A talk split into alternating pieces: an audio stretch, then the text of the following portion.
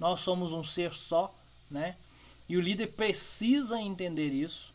Eu vejo algumas empresas, é, já vi de perto, já vi de longe, já vi por relatos, empresas que estão sempre dizendo para que seus funcionários deixem os problemas em casa e venha trabalhar com a cabeça apenas do trabalho. E eu sempre me pergunto como isso é possível.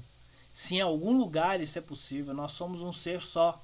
Se você aí tem um problema importante em casa, a sua faculdade é prejudicada, seu trabalho é prejudicado, mas quando você está bem, tudo isso também ganha, porque não dá para dissociar o ser é, pessoal do ser profissional, nós somos o ser.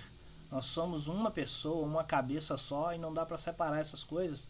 Então, quando a gente fala de liderança, ou pelo menos quando eu falo de liderança, eu gosto de falar dessa unicidade, de um ser uno, de uma pessoa só, que é em casa, como eu sou com a minha família, que é no trabalho, que é com quaisquer outras pessoas que a gente esteja se relacionando.